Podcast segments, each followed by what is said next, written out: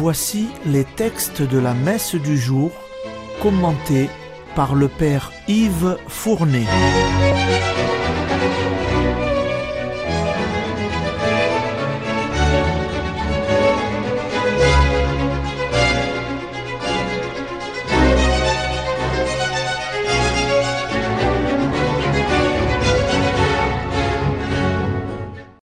Bonjour, chers auditeurs et auditrices de Radio Maria.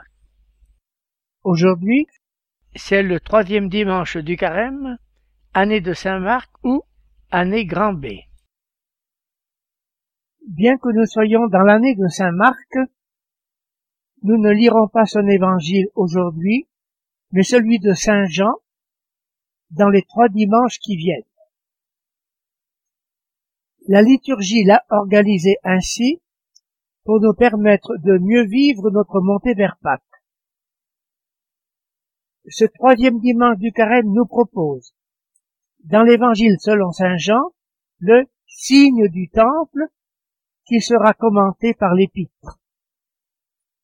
Les quatrième et cinquième dimanches suivants seront lus, tirés du même évangile, la prophétie de l'élévation du Christ en croix et la révélation du mystère de la croix. Venons-en maintenant à ce troisième dimanche du carême. Sa première lecture, tirée de l'Ancien Testament, va nous faire entendre Moïse promulguer la loi. Écoutez la lecture. Lecture du livre de l'Exode. En ces jours-là, sur le Sinaï, Dieu prononça toutes les paroles que voici. Je suis le Seigneur ton Dieu, qui t'ai fait sortir du pays d'Égypte, de la maison d'esclavage. Tu n'auras pas d'autre Dieu en face de moi. Tu ne feras aucune idole, aucune image de ce qui est là-haut dans les cieux, ou en bas sur la terre, ou dans les eaux par-dessous la terre. Tu ne te prosterneras pas devant ces dieux pour leur rendre un culte. Car moi, le Seigneur ton Dieu, je suis un Dieu jaloux. Chez ceux qui me haïssent, je punis la faute des pères sur les fils, jusqu'à la troisième et la quatrième génération. Mais ceux qui m'aiment et observent mes commandements, je leur montre ma fidélité jusqu'à la millième génération. Tu n'invoqueras pas en vain le nom du Seigneur ton Dieu, car le Seigneur ne laissera pas impuni celui qui invoque en vain son nom. Souviens-toi du jour du Shabbat pour le sanctifier. Pendant six jours tu travailleras, et tu feras tout ton ouvrage. Mais le septième jour est le jour du repos, Shabbat, en l'honneur du Seigneur ton Dieu. Tu ne feras aucun ouvrage, ni toi, ni ton fils, ni ta fille, ni ton serviteur, ni ta servante, ni tes bêtes, ni l'immigré qui est dans ta ville. Car en six jours, le Seigneur a fait le ciel, la terre, la mer et tout ce qu'ils contiennent, mais il s'est reposé le septième jour. C'est pourquoi le Seigneur a béni le jour du Shabbat et l'a sanctifié. Honore ton père et ta mère, afin d'avoir longue vie sur la terre que te donne le Seigneur ton Dieu. Tu ne commettras pas de meurtre, tu ne commettras pas d'adultère, tu ne commettras pas de vol, tu ne porteras pas de faux témoignages contre ton prochain. Tu ne convoiteras pas la maison de ton prochain. Tu ne convoiteras pas la femme de ton prochain, ni son serviteur, ni sa servante, ni son bœuf, ni son âne, rien de ce qui lui appartient.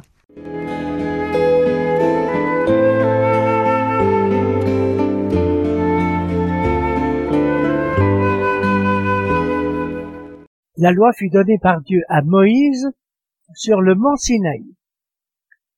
Dans l'Église catholique, on la nomme le décalogue ce qui signifie les dix paroles.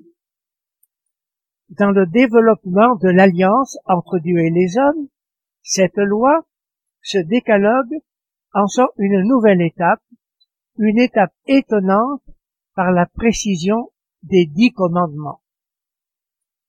Il représente dans l'ancienne alliance et continue à représenter dans le régime de la nouvelle alliance l'essentiel, comme on dirait de nos jours, incontournable, de la vie avec Dieu et avec les autres. Mais d'une société qui ne craint pas de confesser d'abord son Créateur, tout le contraire d'une société laïque. Ce décalogue, les baptisés de Pâques devront en faire leur règle de vie, et les autres chrétiens devront s'y engager à nouveau. La formulation de ces dix commandements a été simplifiée pour être mieux retenue par la mémoire. C'est celle que nombre d'entre vous ont apprise, soit dans la forme rythmée ancienne, soit dans la forme plus biblique actuelle. Vous trouverez ces deux types de formulation dans le catéchisme de l'Église catholique. Vu, lui, consacrera le décalogue dans son sermon sur la montagne.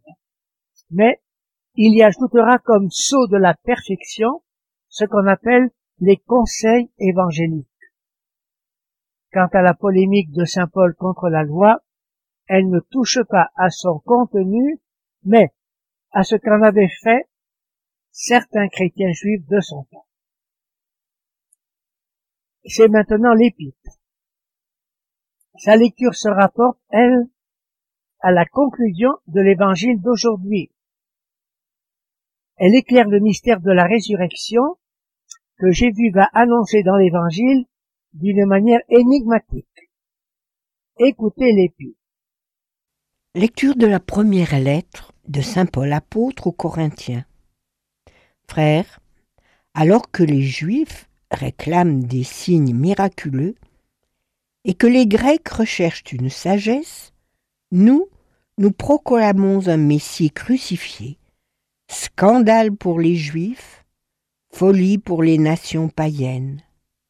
Mais pour ceux que Dieu appelle, qu'ils soient juifs ou grecs, ce Messie, ce Christ est puissance de Dieu et sagesse de Dieu.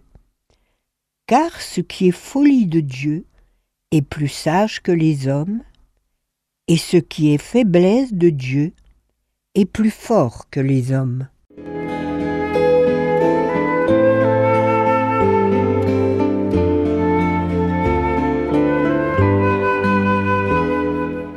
Ces juifs qui réclament les signes du Messie et que saint Paul dénonce nous préparent à entendre dans l'évangile leurs paroles suivantes quel signe peux-tu nous donner pour justifier ce que tu viens de faire? Un Messie qui ressuscite, à la rigueur on pourrait l'admettre, bien que cela implique sa mort préalable.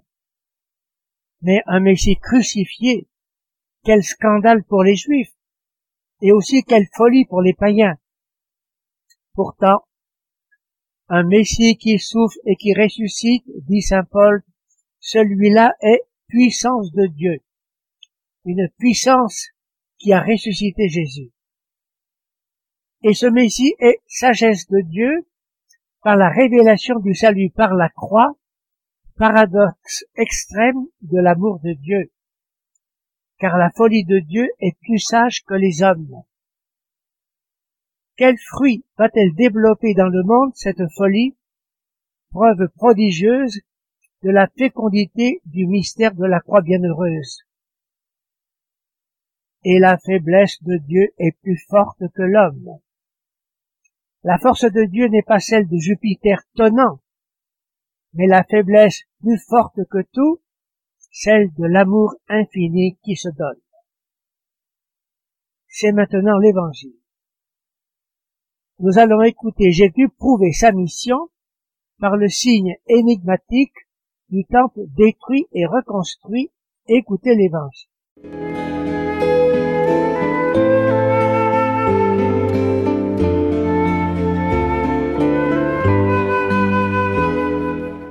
Évangile de Jésus-Christ selon Saint Jean.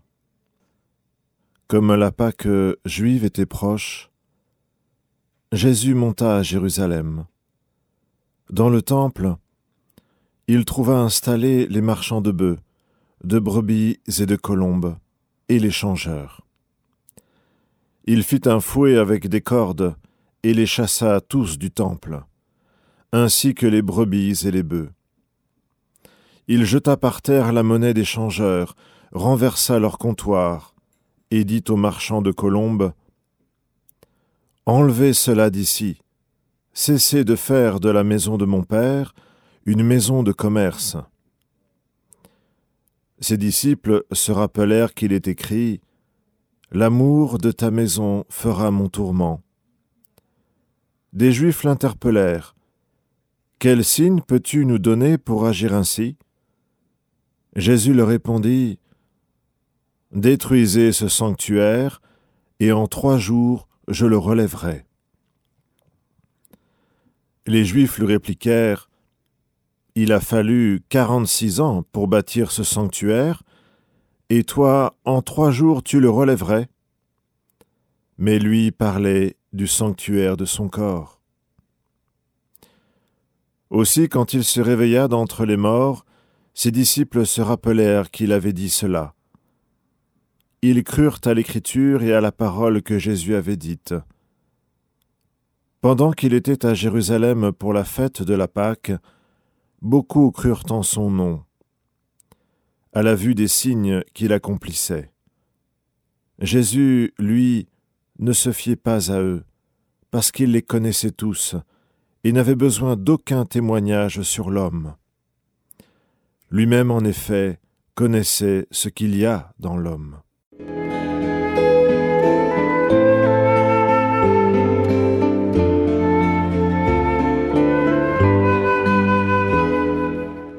Ainsi Jésus, après avoir chassé les animaux du temple, renverse les tables des changeurs. Comment ne pas penser à une force physique exceptionnelle? Les changeurs, eux, étaient occupés à deux tâches. Changer les monnaies des Juifs qui venaient de l'étranger et changer les diverses pièces de monnaie en les pièces uniques d'un demi-cycle requises pour pouvoir payer l'impôt du temps.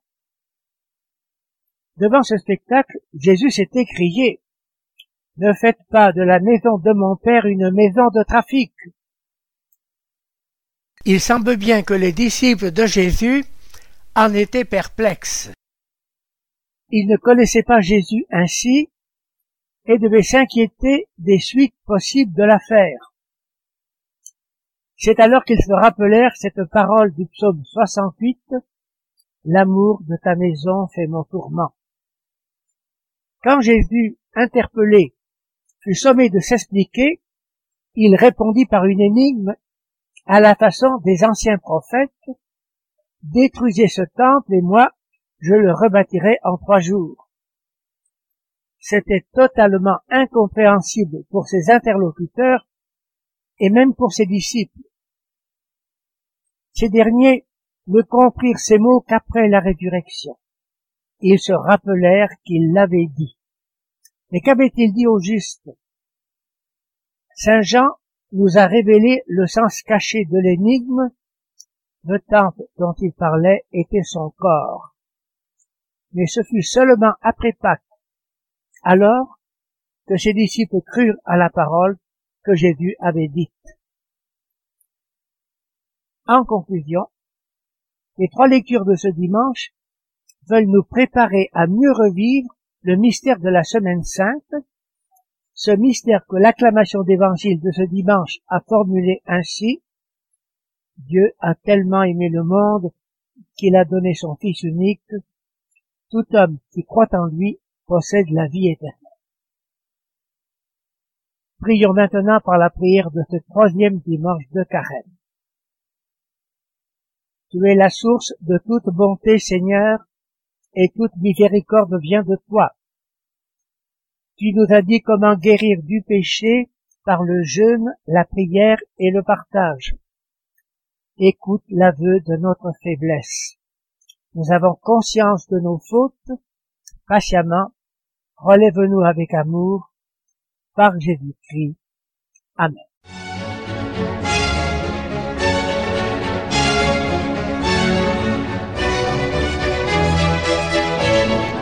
Vous venez d'entendre les textes commentés par le Père Yves Fournet.